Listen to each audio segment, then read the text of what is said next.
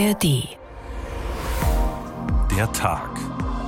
Ein Thema, viele Perspektiven. Heute mit Ricardo Mastrocola.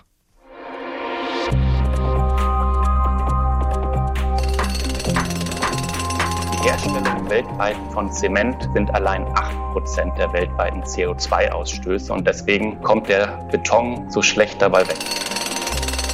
Also die Frage ist überhaupt, warum müssen wir so viel neu bauen? Weil Wiederverwendung von ganzen Häusern, die spart natürlich am allermeisten CO2, Rohstoffe und so weiter. Neubau bedeutet, den Bestand zu ertüchtigen. Noch einen Stock zum Beispiel als Holzständerbauweise obendrauf zu stecken.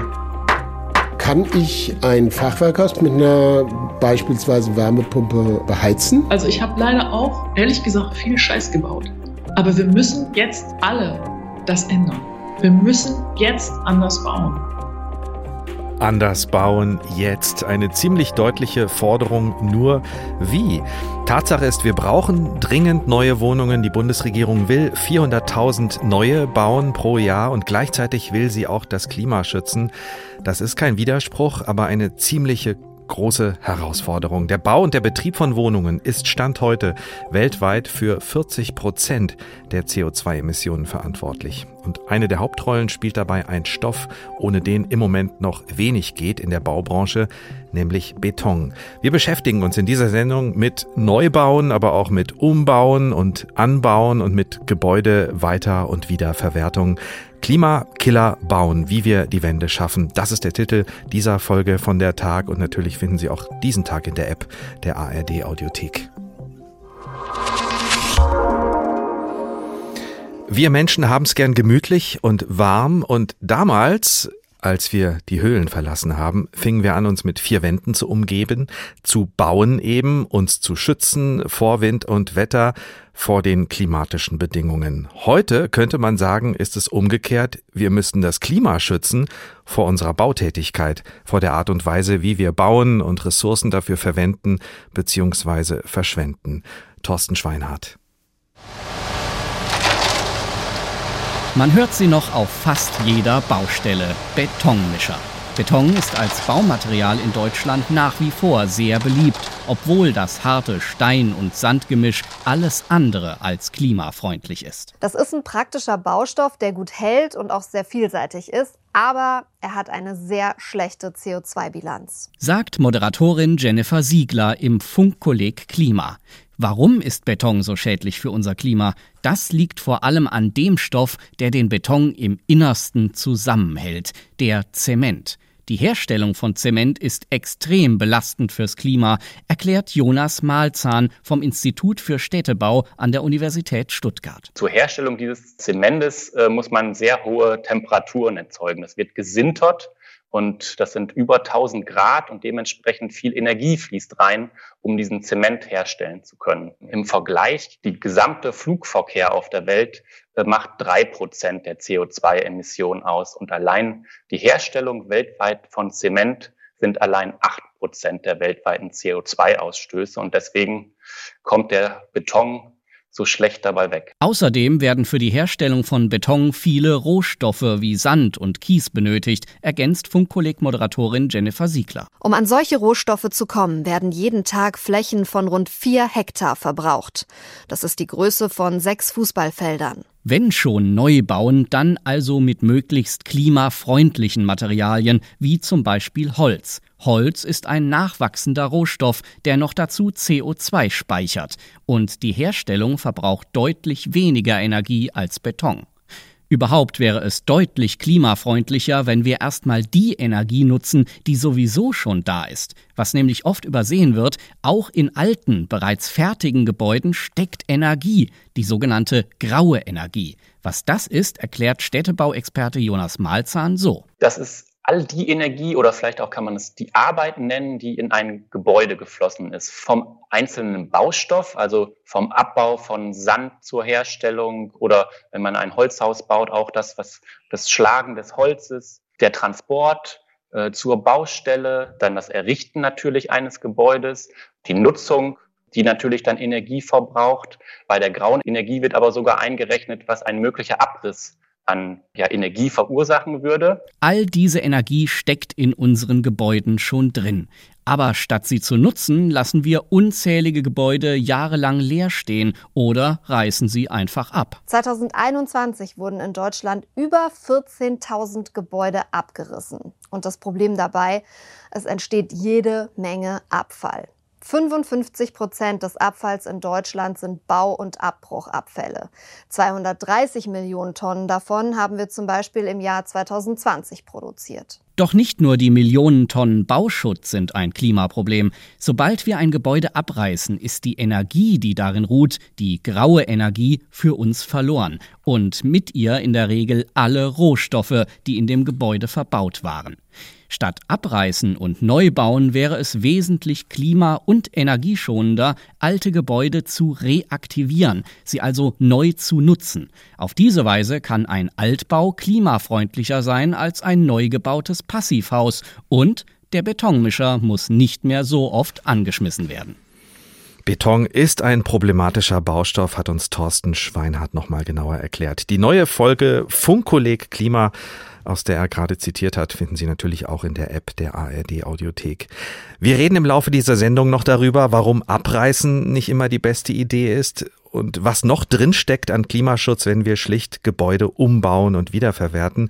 Wir reden über neue, tolle Bauprojekte, unter anderem in Offenbach, die für die Zukunft des Bauens stehen können. Und natürlich werden wir immer wieder auch die Frage heute stellen, wie soll das gehen? Klimafreundlich bauen und dabei auch noch kostengünstig und so viel wie möglich. Erinnern wir uns an die 400.000 Wohnungen, die die Bundesregierung jährlich schaffen will. Aber erstmal wollen wir ein paar einfache Fragen stellen. Zum Beispiel, warum umweltfreundliches Bauen eigentlich nicht selbstverständlich ist.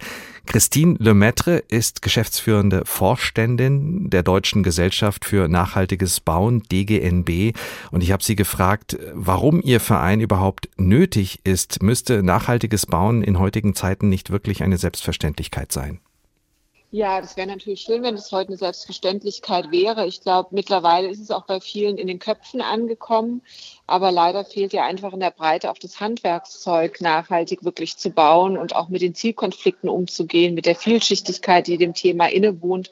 Und genau deswegen gibt es eben die DGNB, unseren Verein, um dieses Wissen zu generieren, zur Verfügung zu stellen und systematisch eben mit den Akteuren weiterzuentwickeln. Sie haben es angesprochen, da gibt es äh, auch Probleme mit der Kompetenz äh, bei den Baubetrieben. Habe ich das richtig verstanden? Ja, generell bei allen Akteuren, weil man muss ja schon sagen, also die Leute, auf die es ankommt, das sind die Menschen, die heute im Beruf stehen, die das seit 15, 20 Jahren tun. Und die haben das natürlich früher nicht äh, gelernt, weder an den Unis noch im Ausbildungsbetrieb. Das war ja einfach früher gar kein Thema. Und da sind einfach jetzt neue Themen dazugekommen. Und da ist natürlich schon die Frage, wie kriegen wir das denn auch in die Köpfe der Menschen, die dieses Wissen eigentlich brauchen? Das kann man ja nicht von außen irgendwie aufdoktroyieren, sondern das funktioniert ja nur, wenn einfach auch die Wissensträger in den Planungs- und Entscheidungsrunden mit dabei sitzen. Und diese Menschen müssen wir im Grunde erreichen. Das machen wir zum einen eben über unser Zertifizierungssystem, um da eben Systematik vorzugeben, Dinge, an denen man sich da eben auch orientieren kann, aber eben auch gleichzeitig über das Thema der Wissensvermittlung mit unserer Akademie. Da müssen Sie an vielen Schrauben gleichzeitig drehen, sozusagen. Aber machen wir es doch mal konkret. Was brauchen wir eigentlich dazu, also zum nachhaltigen Bauen? Zum Beispiel, welches Material äh, außer Beton wäre da zum Beispiel gefragt? Naja, also grundsätzlich müssen wir natürlich erstmal mit den Methoden arbeiten, die uns ermöglichen, überhaupt diese Entscheidungen zu treffen. Das ist natürlich ein ganz wichtiges Element. Das wird zum Beispiel die Methode der Ökobilanz, also eben die Ermittlung des CO2-Fußabdruckes, ähm, eben auch anwenden. Und damit sind wir dann auch überhaupt in der Lage, mal zu schauen, mit wie viel Material muss ich überhaupt bauen, welche Materialien sind eigentlich die richtigen für welchen Anwendungszweck, um wirklich mit maximal wenig CO2 zu bauen. Da denke ich erstmal an Holz. Ähm, ich denke aber auch an Materialien, die, über die immer wieder auch berichtet wird, zum Beispiel Pilze. Pilze, ähm, nachwachsende äh, Rohstoffe aller Art. Also das, was natürlich Holz ist, glaube ich, so der prominenteste Vertreter aktuell, weil es einfach ein regenerativer Rohstoff ist, der eben während des Wachstums auch Kohlenstoff bindet. Und wenn wir das einbauen und dann idealerweise das Gebäude ganz lange steht, also 100, 200 Jahre, dann ist der Kohlenstoff dort eben auch eingebunden. Das geht aber auch mit anderen pflanzenbasierten Werkstoffen, wie zum Beispiel eben Schilfen, Hanf, Stroh, was man zum Beispiel auch in Dämmsystemen verarbeitet weiterarbeiten kann. Ich stelle mir vor, da ist der Weg aber noch recht weit, bis man so weit ist, Häuser zu bauen, die aus äh, Schilfen und Pilzen bestehen. naja, also es gibt ja heute schon auch welche, die sind auch in der Anwendung. Ich glaube, das Problem, was wir eher im Bauen haben, ist, dass wir in den letzten Jahrzehnten vieler solcher Materialien auch vergessen haben. Also das mhm. eine sind ja die nachwachsenden Rohstoffe, das andere, was ja auch ein wunderbares Baumaterial ist, ist Lehm. Ähm, das ist auch nichts Neues und Innovatives, aber wir haben das einfach in den letzten Jahrzehnten vielleicht eher vergessen, vielleicht auch durch die Industrie, die uns immer wieder neue Materialien quasi angeboten hat, sind einfach solche Dinge in Vergessenheit geraten und über die Sensibilität, die jetzt einfach da ist, das Verständnis, wie viel CO2-Emissionen eigentlich auf den Bausektor auch zurückgehen, findet eben teilweise auch eher eine Wiederentdeckung statt. Da geht es gar nicht um Neues, um ganz Verrücktes, sondern teilweise eigentlich Dinge, mit denen wir früher auch super bauen konnten. Sie haben die Bauindustrie jetzt ins Spiel gebracht. Wie weit weg sind wir überhaupt davon? Also wenn man sich die Bautätigkeit in Deutschland anschaut, die Bauindustrie, wie sie funktioniert, wer denkt da Nachhaltigkeit tatsächlich mit, außer vielleicht äh, einige Architektinnen, Architekten und vielleicht die Studierenden an den Unis und Sie natürlich?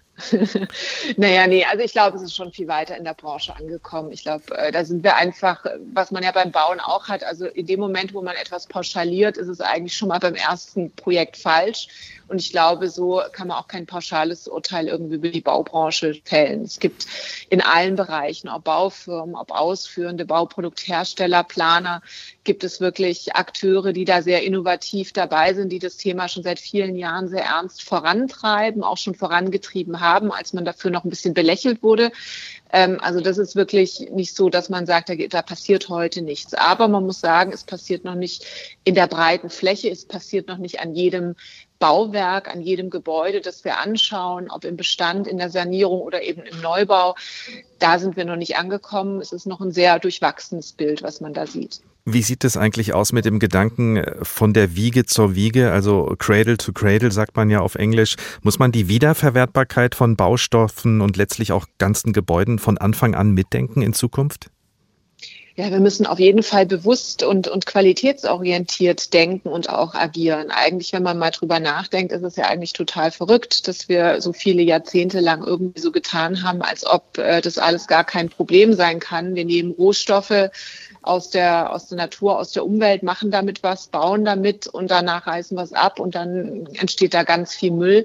Das muss ja alles nicht sein. Von dem her ist eigentlich der bewusste, qualitätsorientierte Umgang mit unseren Baumaterialien, mit unseren Ressourcen etwas, was natürlich ganz dringend eigentlich bei allen jetzt auf die Agenda kommen muss, wo man jetzt auch gar nicht so sehr über Labels oder so spricht, sondern ich glaube, es geht einfach um die richtige Haltung, dass wir wieder ein Qualitätsbewusstsein zurückbringen, wenn wir mit Gebäuden umgehen, wenn wir über Bauen sprechen. Wir verbringen alle 90 Prozent unserer Zeit in Gebäuden und in Städten. Und da finde ich das eigentlich immer eher schade, dass wenn man sich nicht von Berufswegen damit beschäftigt, die Menschen eine wahnsinnige Gleichgültigkeit eigentlich dieser gebauten Umwelt gegenüber haben und das nicht im positiven Sinne. Eine Frage noch, Frau Lemaitre, das ist letztlich auch unsere Tagfrage für diese Sendung. Klimaneutral bauen, so schnell wie möglich, so kostengünstig wie möglich. Ist das überhaupt möglich in dieser Kombination? Naja, also ich glaube, man muss nochmal vom Ziel her denken. Es geht ja darum, Wohnraum zur Verfügung zu stellen bei diesem politischen Ziel und das eben relativ schnell. Und ich glaube, da muss man den Begriff Bauen etwas weiter fassen und das ist vielleicht ein bisschen blöd, wenn man sich von Berufswegen damit beschäftigt, dann ist eigentlich für einen selber immer klar, dass damit der Neubau wie auch die Sanierung, wie auch die, die, das Weiterbauen, die Aufstockung darunter zu verstehen ist. Und ich glaube schon, dass es möglich ist, wenn wir wirklich auch sehr offen sind und im Grunde auch alle Register ziehen und alle Möglichkeiten nutzen. Und da geht es natürlich auch darum, den Bestand zu aktivieren, umzubauen, aufzustocken, weiterzubauen und nicht einfach zu sagen, pauschal, wir bauen jetzt irgendwie alles neu. Das wird natürlich so nicht funktionieren, zum einen. Und zum anderen wäre es eigentlich auch aus klimaschutztechnischer Sicht genau das Falsche, weil wenn wir jetzt einfach anfangen, ganz viel Neubauten schnell aus dem Boden zu stampfen. Den Begriff Bauen etwas weiter fassen, sagt Christine Lemaitre, Vorstand bei der Deutschen Gesellschaft für nachhaltiges Bauen. Klimakiller bauen, wie wir die Wende schaffen, der Tag ein Thema, viele Perspektiven. Stehen lassen statt abreißen, umbauen statt neu bauen, das haben wir gerade noch mal gehört. Das sollte Teil der Energiewende sein, die der Baubranche bevorsteht.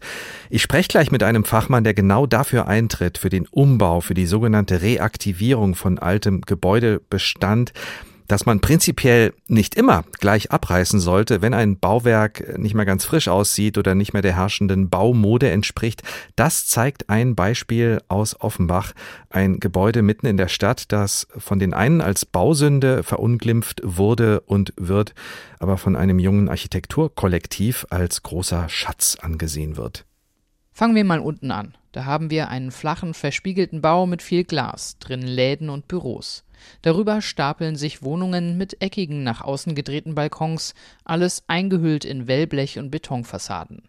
Dazwischen quadratische Fenster mit bunt angestrichenen Holzrahmen. Der obere Teil gleicht einem Schiff, das vom Offenbacher Himmel gefallen ist. Die Formen scheinen bizarr zusammengewürfelt. Der junge Architekt Jan Engelke erinnert sich an seinen ersten Eindruck. Als wir dem Haus das erste Mal begegnet sind, hatte ich das Gefühl, so ein Haus habe ich noch nie gesehen und habe mich gefragt, wie kann das eigentlich passieren? Weil das Haus so wirkt, als wäre es aus ganz vielen unterschiedlichen Teilen zusammengesetzt und es gibt ganz viele verschiedene architektonische Elemente, ja, die so wie gestapelt und aneinander gebaut wirken und ein bisschen auch wie aus verschiedenen Zeiten. Engelke hat sich daraufhin mit seinen Freunden vom jungen Architekturkollektiv ANA auf die Spurensuche des Gotha-Hauses gemacht. Ein Bau der Architektur des Brutalismus, skulpturartige, geometrische Formen mit viel Beton. Schön, ist anders, sagen viele, nicht aber Architekt Engelke. Ich finde es äh, total schön, weil für mich Schönheit, glaube ich, viel damit zu tun hat, dass ich mich für etwas interessiere. Und das ist bei diesem sehr merkwürdigen Haus auf jeden Fall der Fall. Aus diesem Interesse heraus hat das Architekturkollektiv ein Buch gemacht. Offenbach Kaleidoskop spiegelt, wie ein Kaleidoskop eben, gebrochen und fragmentiert mit vielen Fotos und Interviews die Geschichten rund um das Gebäude wieder. Angefangen mit Peter Opitz, der in den 1970er Jahren als junger Architekt den Auftrag von der Gotha Versicherung erhalten hatte. Während der Planungsphase änderten sich mehrfach die Bedingungen für den Bau.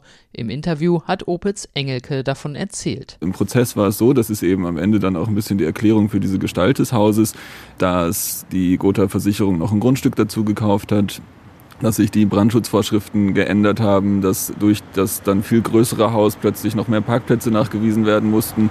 Lauter so Dinge, die ähm, eigentlich erfordert hätten, äh, mit dem ganzen Entwurf nochmal von vorne anzufangen. Dazu aber war das Team rund um Opitz zu klein und auch zu unerfahren. Am Ende war Opitz so frustriert, dass er das Haus am liebsten wieder abgerissen hätte. Stattdessen aber steht es seit fast 50 Jahren mitten in Offenbach ein Studio für Wasserbetten, eine Bar und ein Sexshop im Erdgeschoss, darüber die Büros des offenen Kanals und eine Arztpraxis, darauf gestapelt Wohnungen, ganz oben ein Schwimmbad, leider außer Betrieb. Dennoch funktioniere das Haus, meint Engelke. Wenn man spazieren geht in den Innenstädten kleinerer Städte, dann stehen ja zum Beispiel kleine Kaufhäuser häufig einfach leer. Dann haben die Immobilien ganz große Probleme und das passiert diesem Haus eben nicht, weil zumindest die Wohnungen auf jeden Fall immer funktionieren, die Büroflächen sich teilen lassen, dann zieht mal wer aus, eine andere Nutzung kommt rein. Aber durch diese komplexe Mischung ist es irgendwie total nachhaltig, was so die Nutzung angeht. Und für eine nachhaltige Nutzung von Gebäuden, die für viele auf den ersten Blick hässlich wirken, plädiert Engelkes Architekturkollektiv. Ein Drittel der Gebäude in Europa seien so in den 1960er und 70er Jahren gebaut, sagen sie. Diese alle abzureißen, gehe schon aus Klima- und Ressourcenschutzgründen nicht. Dass man solche Häuser erhalten muss, nicht abreißen darf, weil einfach super viel Material und super viel Energie da drin steckt und diese Strukturen sicher, wenn man sich ein bisschen Gedanken macht, sehr gut nutzen lassen, das ist eh klar. Die nachwachsende Architektengeneration müsse sich daher mit diesen Gebäuden auseinandersetzen und ihre verborgenen Qualitäten aufdecken, finden Engelke und seine Architektenfreunde. So wie sie es beim Gotha-Haus gemacht haben. Selbst den Denkmalschutz haben sie schon für das Gebäude begeistert. Begeisterung für ein ganz besonderes Bauwerk in Offenbach. Das Gotha Haus, auf jeden Fall ein Hingucker, sehr besonders. Ein Glück, dass das noch steht. Das war ein Bericht von meinen Kollegen Christoph Schäffer und Julia Hummelsieb. Mit Stehenlassen, mit dem Erhalt von alten Gebäuden und der Umnutzung, alles zugunsten des Klimaschutzes, kennt sich Alexander Stumm aus. Er lehrt Architekturtheorie an der Uni Kassel und ist Initiator des sogenannten Abrissmoratoriums, ein offener Brief, den er und seine Mitstreitenden an die Bundesbauministerin geschrieben haben, an Clara Geiwitz.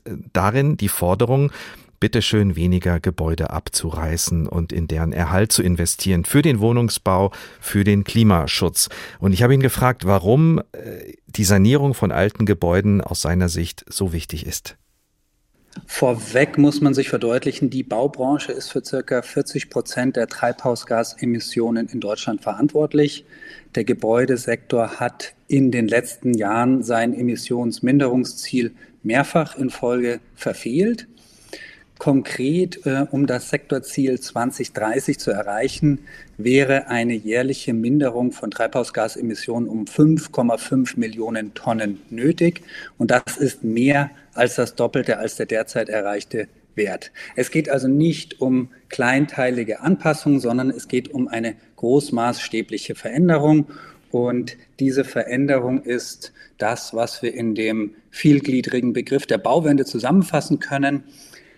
Das sind verschiedene Maßnahmen, aber das einfachste und zugleich wirkungsvollste Instrument ist die Wertschätzung des Bestandes. Wir müssen mit dem Bestehenden arbeiten äh, und deswegen haben wir als Initiative uns zusammengeschlossen mit der Forderung für einen temporären Abrissstopp, um gemeinsam mit der Politik ökologisch und sozial sinnvolle Kriterien zu erarbeiten, unter denen ein Abriss zukünftig möglich sein sollte, als Ausnahme. Also das ist uns auch ganz wichtig. Es geht hier nicht um einen dogmatischen Abrissstopp per se, sondern es geht um diese Erarbeitung der Kriterien und notwendig ist eine Beweislastumkehr, sprich es kann nicht darum gehen, den Erhalt eines Gebäudes äh, zu erklären, sondern ein Abriss muss zukünftig erklärungsbedürftig sein. Also wenn ich Sie richtig verstanden habe, fordern Sie eigentlich ein lautes Nachdenken darüber, wie wir im Moment bauen und wie viel wir im Moment erhalten sollten. Ich finde interessant in dem Zusammenhang noch äh, den Begriff graue Energie. Das heißt, all das, was schon mal in den Bau eines Gebäudes gesteckt wurde. Warum ist es so wichtig, diese historische Energieinvestition mitzudenken? Bisher wurde, was den Gebäudesektor betrifft, oftmals nur die Betriebsenergie gerechnet, also wie viel Energie notwendig ist, um ähm, die Räume zu heizen, Warmwasser etc. Und dieser Begriff der grauen Energie, der wiederum umfasst den gesamten Lebenszyklus eines Gebäudes. Also auch die Energie, die beim Abbau der Rohstoffe, bei der Produktion der Baumaterialien, bei der Herstellung auf der Baustelle und eben auch beim Abriss notwendig sind. Und das ist, da sind wir uns inzwischen eigentlich alle einig, die ehrlichere Rechnung, weil auch das, was bei uns in der Stadt steht, ist quasi energetisch aufgeladen, wenn Sie so wollen. Und in einer Zeit, wo es darum geht, Energie einzusparen, ist diese Perspektive notwendig und die betrifft eben damit auch den Umgang mit Architektur und Stadt. Also, wir lassen so viel wie möglich stehen und dann ist natürlich die Frage, was könnte man denn tatsächlich alles praktisch umbauen? Wir reden ja oft und immer wieder auch von ungenutzten Büro- und Verwaltungsgebäuden in den Städten. Sind das die Gebäude, die Sie meinen? Da gibt es derzeit eine sehr spannende ähm, aktuelle Studie von Dietmar Wahlberg, Arbeitsgemeinschaft für zeitgemäßes Bauen. Und die kommt zu dem Schluss, dass im Gebäudebestand mehr als vier Millionen zusätzlich errichtet werden können. Frau Geiwitz. Vier Millionen ähm, Wohnungen.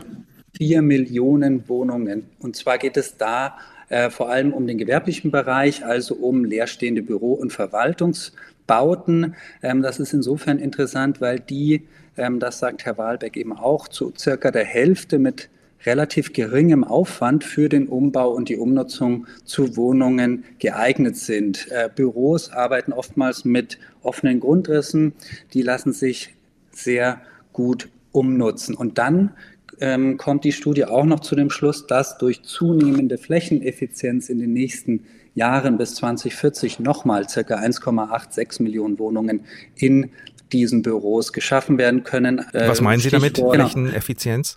ähm, Homeoffice. Wir mhm. arbeiten alle auch verstärkt mal zu Hause. Es wird nicht mehr für jeden Mitarbeitenden und jede Mitarbeitende ein ähm, Büro und mit eigenem Tisch etc. notwendig sein.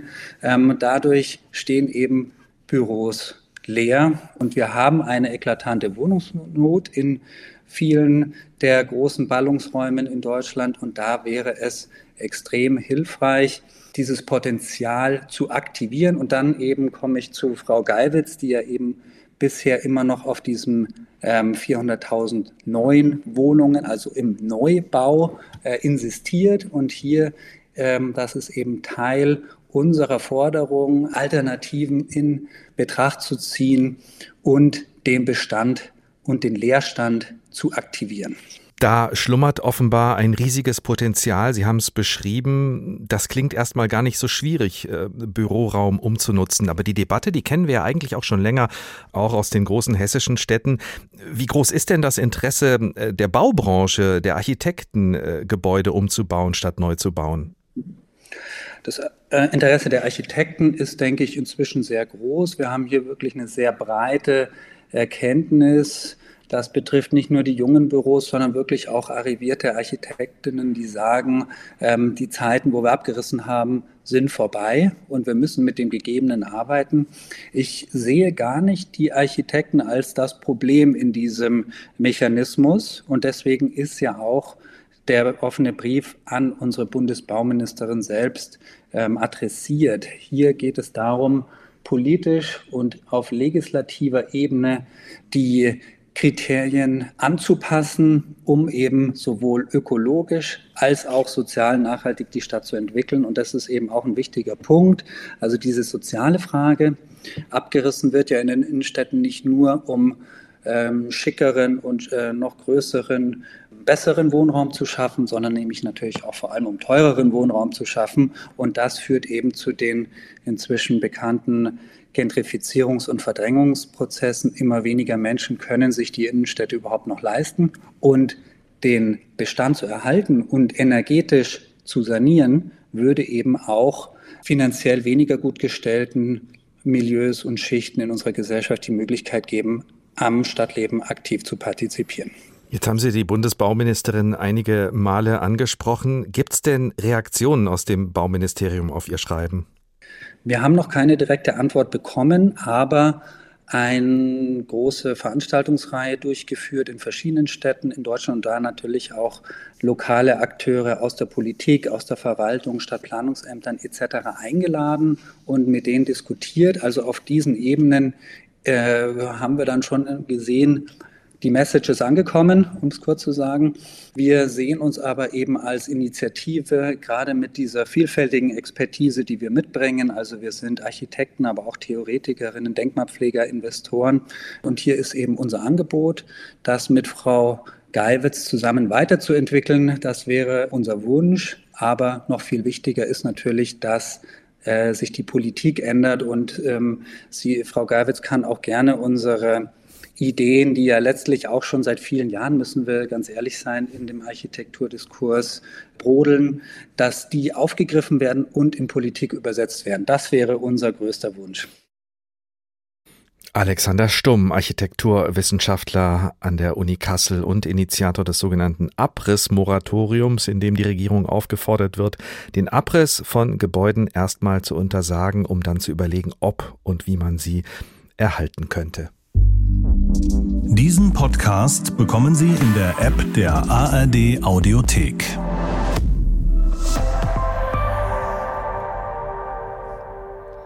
Klimakiller bauen, wie wir die Wende schaffen. Der Tag ein Thema, viele Perspektiven.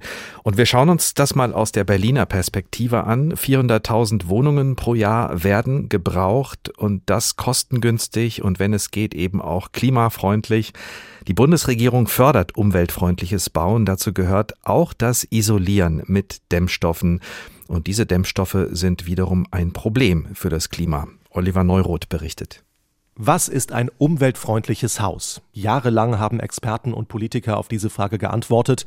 Ein Haus, das im Betrieb wenig Energie verbraucht, weil es zum Beispiel gut isolierte Wände und Fenster hat, wodurch kaum Wärme nach außen verloren geht. Das ist bisher auch die Linie der Bundesregierung.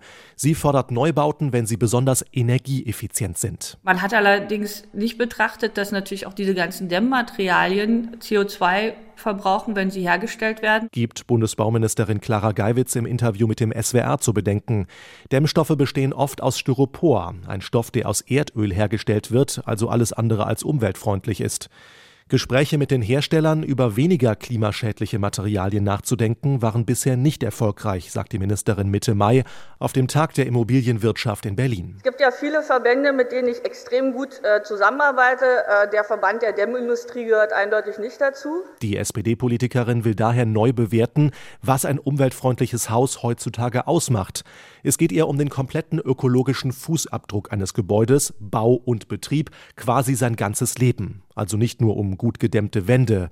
Denn bei Dämmstoffen kommt zum Umweltaspekt noch der hohe Preis. Geiwitz Befürchtung, wenn die Bundesregierung zu strenge Vorschriften bei der Dämmung macht, werden Bauherren abgeschreckt und bauen weniger weil sie sich die Materialien nicht mehr leisten können. Sie wären eine weitere Belastung neben den aktuell hohen Baukrediten. Ich mache auch ein sehr dickes Fragezeichen, ob wir uns in dieser Situation weitere Standardserhöhungen wie EH 40 ab 2025 im Neubau als Standard leisten sollten. Aus meiner Sicht nicht. EH 40. Damit ist gemeint, dass ein Haus nur 40 Prozent der Energie eines Vergleichsneubaus verbraucht.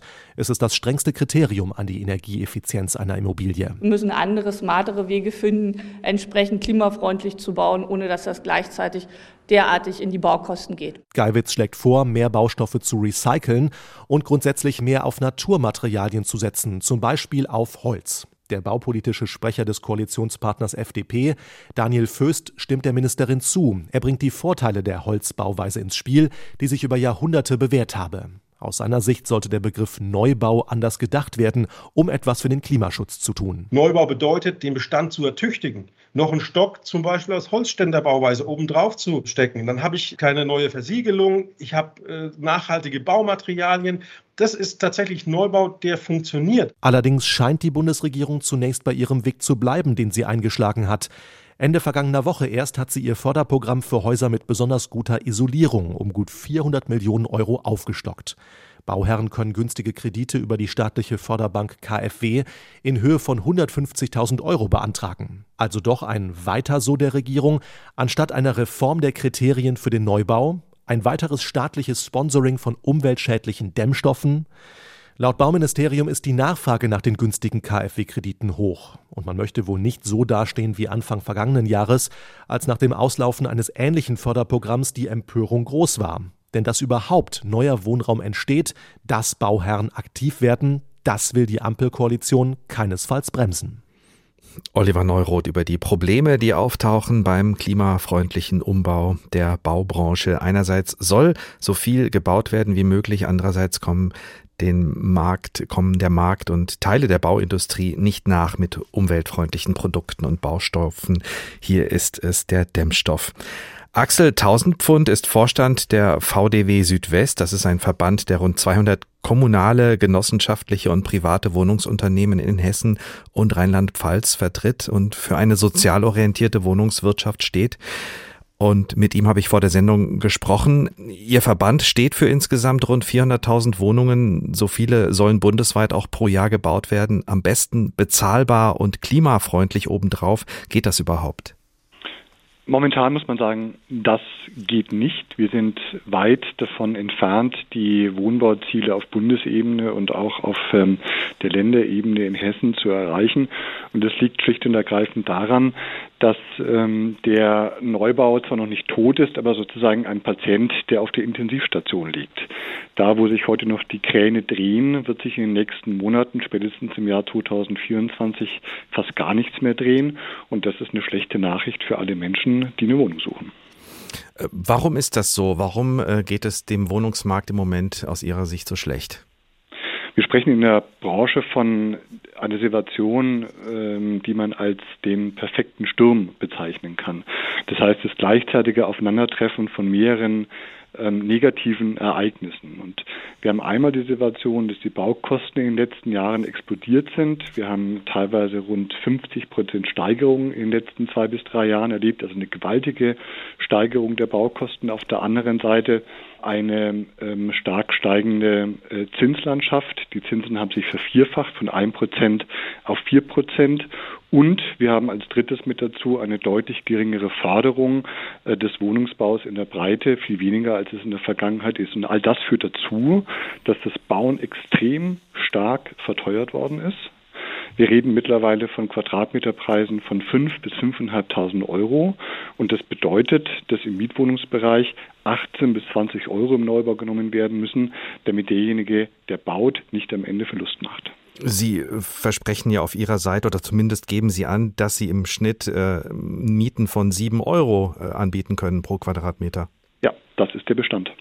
Das ist der Bestand mhm. und da ist es auch so. Ähm, da machen wir das seit vielen, vielen Jahren, dass äh, die Gebäude bei uns und die Wohnungen bei uns auch lange im Bestand gehalten werden und deswegen können wir diese günstigen Mieten auch anbieten. Das sieht aber im Neubau völlig anders aus. Jetzt habe ich das Wort umweltfreundlich, nachhaltig, klimafreundlich oder diese drei Begriffe bisher von Ihnen noch nicht gehört. Ist das überhaupt für Sie eine Dimension im Moment oder geht es einfach nur um Wohnraum schaffen, egal wie? Nein, das ist völlig klar. Natürlich muss das, was wir heute bauen, auch für die Zukunft passen. Das muss auch für die Zukunft nachhaltig sein und das muss auch so sein, dass es am Ende den Klimazielen auch gerecht wird. Auf der anderen Seite muss man aber auch sagen, dass die Situation momentan so ist, dass die Baustandards und dazu gehören auch die energetischen Standards das Bauen extrem stark verteuert haben. Und deswegen müssen wir in die Diskussion hineingehen, welchen Standard brauchen wir wirklich? Muss es immer das Beste sein, was technisch möglich ist, sozusagen der Mercedes, oder reicht nicht eben auch mal der Golf? Also sprich mhm. Gebäude, die neu gebaut werden, die einen guten energetischen Standard haben und mit denen wir auch die Klimaziele erreichen können, ohne dass das jetzt der Passivhausstandard ist. Können Sie uns da vielleicht noch das ein oder andere Beispiel geben? Weil Sie machen ja auch andere Dinge. Sie erneuern ja auch, sanieren auch, bauen auf, ertüchtigen alte Gebäude. Es ist ja nicht nur so, dass Sie neu bauen. Das ist richtig. Wir äh, sanieren auch unseren Gebäudebestand. Und wenn man das jetzt mal aus der Perspektive der Erreichung der Klimaschutzziele sieht, muss man ganz klar sagen, dass die warme Wende und auch die Erreichung der Klimaziele sicherlich nicht über den Neubau erreichbar sein wird, sondern da liegt der Schlüssel im Bestand und da liegt aber auch die Herausforderung. Denn äh, wenn Sie jetzt mal vergleichen mit der Automobilindustrie, die können sagen, äh, im Jahre 2035 produzieren wir nur noch E-Autos und sind äh, damit sozusagen klimaneutral, weil da der 190D auf der Straße eben nicht mitgezählt wird, der alte. Bei uns im Gebäudebestand ist es anders. Auch die Gebäude, die wir haben, stoßen natürlich CO2 aus und spielen in der Bilanz eine Rolle. Und deswegen ist es eine riesige Herausforderung, diesen Gebäudebestand, Millionen von Wohnungen in Deutschland energetisch zu modernisieren. Das heißt, die Bau- bzw. Wohnungswirtschaft ist im Vergleich zur Autoindustrie, wird ungerecht behandelt. Wir haben zumindest eine deutlich schwierigere Aufgabe, weil das, was wir eben an Bestand haben, zählt in die Klimastrategie mhm. mit rein. Und wenn wir diesen Bestand ertüchtigen müssen, dann müssen wir das ja auch im bewohnten Zustand machen. Und das ist eine gewaltige Herausforderung. Nicht nur technisch, sondern auch finanziell. Und ich habe Sie richtig verstanden, die Umweltauflagen, die es im Moment gibt, die Bauvorschriften, die machen das Bauen auch nochmal unnötig teurer? Es sind nicht nur die, die Umweltauflagen oder die Auflagen, was die ähm, Energetik angeht. Ähm, es ist eigentlich der, ähm, das gesamte Portfolio von Auflagen. Wir haben heutzutage in Deutschland ungefähr 20.000 Bauvorschriften. Und äh, wenn wir äh, nur die Hälfte davon wegnehmen würden, diejenigen, die eben nicht unbedingt erforderlich sind, würden wir das Bauen schon um ungefähr 20 Prozent verbilligen können. Kommen wir nochmal zurück auf das Geschäft. Worauf legen Sie im Moment den besonderen Wert, wenn es um mehr Wohnraum geht? Kommen Sie dazu, äh, noch neu zu bauen? Machen Sie das oder sind Sie vor allem dabei zu ertüchtigen?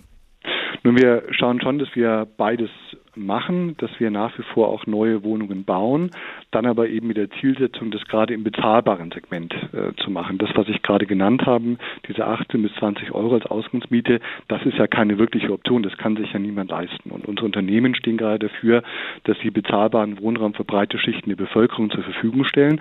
Und deswegen bauen wir gerade auch im geförderten Segment, sprich wir bauen Wohnungen für Menschen, die geringe und mittlere Einkommen haben und Schwierigkeiten haben, sich auf dem normalen Wohnungsmarkt mit einer Wohnung zu versorgen.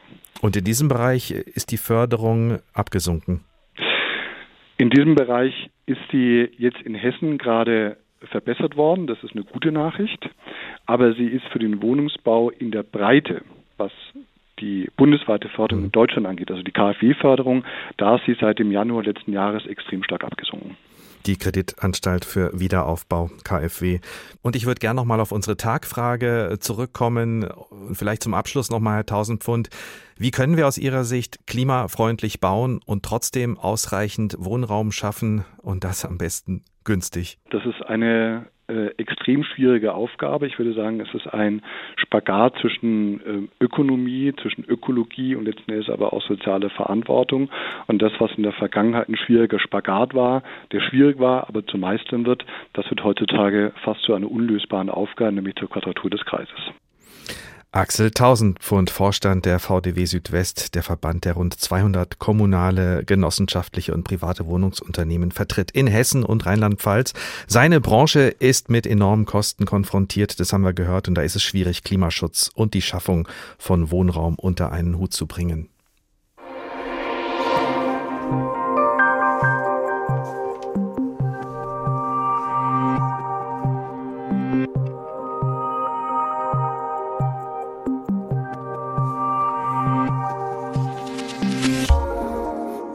Wie man ein altes Haus neu ausrüsten kann und dabei energieeffizient bleibt, das zeigt unser nächstes Beispiel. Es gibt fast zweieinhalb Millionen Fachwerkhäuser in Deutschland. Ein Großteil ist denkmalgeschützt. Von Abreißen kann da keine Rede sein, auch wenn es noch so baufällig ist. Wie man Denkmalschutz und Klimaschutz unter ein Dach packt, das wird gerade erforscht im Freilichtmuseum Hessenpark. Dort entsteht ein Modellfachwerkhaus, an dem wird gemessen, wie neue und alte Techniken ein altes Haus energetisch aufrüsten. Das wird das Fachwerk Musterhaus. Die Metalltür ist provisorisch, denn das Haus im Hessenpark ist noch Baustelle. Eberhard Feußner führt direkt in den Hauptraum der alten Bäckerei. Wir haben hier eine sehr schöne, schöne Raumhöhe mit 240 und wir werden hier zeigen, wenn jetzt die Sachen fertig sind. Besuchende kommen rein, dort ist der Haupteingang kommen hier rein und du hast eine Wohnzimmersituation. Das 300 Jahre alte Fachwerkhaus stand bis 1979 im südhessischen Rathheim. Dann wurde es eingelagert. Seit drei Jahren wird es nun im Hessenpark energieeffizient aufgebaut und modernisiert. Du siehst nirgends einen Heizkörper hier. Wir haben hier eine wasserbasierte Wandheizung. Ja, wir haben eine Gasbrennwerttherme. Das war, als das hier geplant wurde, noch Stand der Technik. Wir haben relativ dicke Dämmungen innen mit Lehm dagegen gemacht. Und du wirst hier eine schöne Wohnsituation vorfinden. Wie kann man alte Fachwerkhäuser klimafreundlich und trotzdem komfortabel aufrüsten? Das erklärt Kunsthistoriker Eberhard Feußner. Er ist Berater für Denkmalpflege und erforscht für den Hessenpark an diesem alten Gebäude, wie sich unterschiedlichste Materialien auf die Klimafreundlichkeit des Hauses auswirken. Das ist ein neues Fenster, aber in Holz. Wieder mit einer Doppelverglasung. Mit dem Musterhaus im Freilichtmuseum Hessenpark will Experte Eberhard Feußner Hausbesitzern Lust machen, Altbauten wie diese energiefreundlich zu modernisieren. Es sollen die Potenziale in reparaturbedürftigen Fachwerkhäusern sichtbar gemacht werden. Immerhin gibt es in Deutschland fast zweieinhalb Millionen Fachwerkhäuser. Und spätestens seit die Regierung beschlossen hat, den gesamten Gebäudebestand klimaneutral zu machen, kommt auf die Hausbesitzer so einiges zu. Ein Fachwerkhaus aus optischen Gründen wollen wir es häufig ja außen Fachwerk sichtlich halten. Dann können wir innen eine Lehmdämmung dran machen, die gewisse Regeln befolgt und so weiter, damit das besser gedämmt ist. Stichwort Wärmewende. Ich kann aber auch, wenn ich diese Gefache hier ausfülle, das siehst du da, das sind hier ganz normale Lehmsteine verwendet worden. Das ist, was man heute bei Fachwerk sehr häufig macht, als Ersatz für historische Starkung puffert, nimmt die Feuchtigkeit weg, dampft auf, alles was fein. Im Musterhaus werden verschiedene Dämmmaterialien präsentiert. Unzählige Alternativen zu den gängigen Dämmstoffen. Von Kalkputzen und Styrodor bis hin zu Schilfrohr oder Calciumsilikatplatten. Über 200 Sonden sammeln im Sekundentakt Daten über Wärme und Feuchtigkeit im Haus. Denn das Besondere am Fachwerk ist ja gerade, dass die Feuchtigkeit abdampfen muss. Die falsche Dämmung bringt das Holz zum Schimmeln. Kann ich ein Fachwerkhaus mit den genannten Besonderheiten, fehlende Winddichtigkeit und so weiter, lässt sich das mit einer beispielsweise Wärmepumpe beheizen? Natürlich lässt sich mit einer Wärmepumpe beheizen, das geht immer, aber wenn ja, wie viel Energie geht denn dafür drauf? All diese Fragen soll das Musterhaus im Hessenpark beantworten. Dass Klima- und Denkmalschutz kompatibel sind, davon kann sich jeder selbst überzeugen. Die alte Bäckerei aus Rathheim jedenfalls wird bald als komfortables, energieeffizientes Wohnhaus auferstehen und hoffentlich Lust auf modernes Wohnen machen. Schon jetzt ist klar, in alten Fachwerkhäusern steckt viel Potenzial. Alte Fachwerkhäuser klimafreundlich sanieren. Wie das geht, wird im Hessenpark erforscht und mein Kollege Jan Tussing hat sich das genauer angeschaut für uns. Das Gegenteil vom alten Fachwerkhaus ist vielleicht das moderne Hochhaus, klimafreundlich geplante und gebaute Wohn- und Bürogebäude. Auch das geht. Eike Becker ist Architekt, hat ein Büro in Berlin und realisiert Projekte in vielen deutschen Städten, auch in Frankfurt und Offenbach. Guten Tag. Ja, guten Tag, Herr Amazo Kohler. Toll, dass Sie da sind jetzt. Herr Becker, hätten Sie auch Lust gehabt, so ein Fachwerkhaus ähm, zu sanieren? Ja, auf jeden Fall. Das würde mir auch Spaß machen. Schauen wir uns mal gemeinsam ein Gebäude an, das gerade im Bau ist, äh, für das Sie verantwortlich sind, Rocky Wood an der Offenbacher Hafenpromenade. Was ist das für ein Haus? Das ist ein äh, Neubau, also kein altes Fachwerkhaus, aber es ist ein Haus, was äh, zu wesentlichen Teilen aus Holz konstruiert worden ist, auch gebaut ist. Und äh, wir haben jetzt gerade erst in der letzten Woche Stapelfest gehabt. Also das heißt, das sind, man muss sich das so vorstellen wie Holzcontainer, die dann übereinander gestapelt werden. Das ist ein Bürogebäude, was direkt dort an der Hafenpromenade dann entsteht. Äh, besteht aus zwei Gebäuden, einem Rocky und einem Wood. Und der Name äh, ist auch ein bisschen Programm, denn dort auf dem Gelände gab es äh, bereits schon seit Jahren einen Boxclub, einen gemeinsamen Verein, der sich um Kinder kümmert, Jugendliche kümmert, die Schwierigkeiten in der Schule oder zu Hause haben und äh, die dort auch in dem neuen Gebäude ein neues Zuhause finden werden. Auch, auch, also, hm? auch einen Platz finden werden, aber es ist vor allem ein Bürogebäude, richtig? Es ist ein Bürogebäude, äh, es sind zwei Bürogebäude sogar. Mhm. Und äh, in der Mitte entsteht ein Platz, ein öffentlicher Raum, in dem sich dann eben auch äh, für die Nachbarn Begegnungsmöglichkeiten bieten. Und die Baustoffe, die Sie verwenden, Sie haben Holz genannt. Ähm, ist das alles? Oder wenn Sie Rocky sagen, sind auch Steine dabei? Äh, ist vielleicht doch Beton dabei? Ja, es ist äh, natürlich heutzutage auch Beton dabei. Also auch wenn wir von Holzbauten sprechen, dann werden beispielsweise die Fundamente auf jeden Fall aus Stahlbeton äh, errichtet, denn dafür ist Holz eigentlich nicht gut geeignet. Auch das Sicherheitspaket in Deutschland äh, sind eben Sicherheitstreppenhäuser für eine bestimmte Gebäudeklasse, wie jetzt hier für dieses Bürogebäude, so noch nicht zugelassen. Also auch äh, Aufzugsschächte oder das Fluchttreppenhaus müssen dann eben in Stahlbeton äh, immer noch errichtet werden. Wir haben ja in der Sendung gelernt, dass Beton eigentlich ein ziemliches No-Go ist, wenn wir an den CO2-Ausstoß denken, aber es geht offenbar nicht ohne. Das ist halt beim Bauen äh, ein Stück weit so, dass äh, sich das immer über Jahre äh, hinzieht. Genehmigungsprozesse ähm, ebenso, das Baurecht selber auch, das wandelt sich, aber es wandelt sich eben kontinuierlich und dauert länger, sodass wir nicht von einem Tag auf den anderen mit dem Finger schnippen können und sagen können, wir haben jetzt eine Holzbauindustrie und wir haben jetzt die Holzbaukompetenz, die überall vertreten ist und weit verbreitet ist. Wir haben auch nicht die Produktionskapazitäten, die uns eigentlich in die Lage versetzen, eben von einem Tag auf den anderen äh, unser Know-how zu verändern und auf einmal bauen wir in Holz. Machen Sie eigentlich auch alte Gebäude wieder schön oder bauen Sie nur neu? Nein, äh, für uns spielt äh, auch gerade äh, diese graue Energie oder eben alte Gebäude eine große Rolle. Ich schaue jetzt gerade hier von meinem Bürogebäude über die Dächer von Berlin und da gibt es eben auch ein Hochhaus aus den 60er Jahren geplant, 70er Jahren realisiert. Ähm, das wird gerade von uns umgebaut. Ähm, also am allerwenigsten konsumiert man natürlich Energie oder emittiert CO2, wenn man eben den Stahlbeton schon an der Stelle lässt, wo er ist. Ihre Bauten sind Vorzeigeprojekte für die Städte oder auch Ihre Auftraggeber und Geberinnen. Und damit komme ich nochmal zu unserer Tagfrage. Kann man das auch so kostengünstig und im großen Stil machen, äh, beispielsweise schlicht um Wohnraum zu schaffen, in dem wir uns gerne aufhalten, der bezahlbar ist und natürlich dann auch klimafreundlich?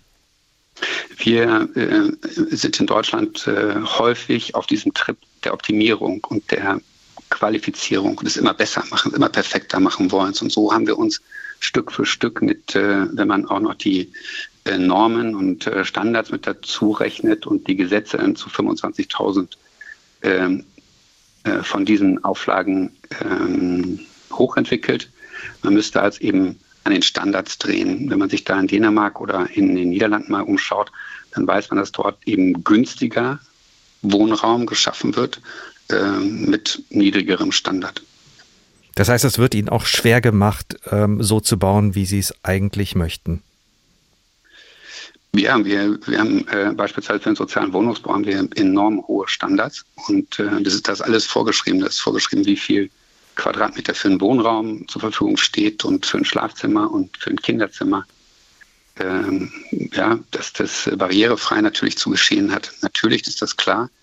Aber in den Niederlanden gibt es beispielsweise dann eben Aufputzinstallationen und äh, eben Türschwellen. Die gibt es in den meisten Altbauten heute noch in Deutschland auch, aber eben, wenn man neu baut, ist das ähm, nicht mehr genehmigungsfähig.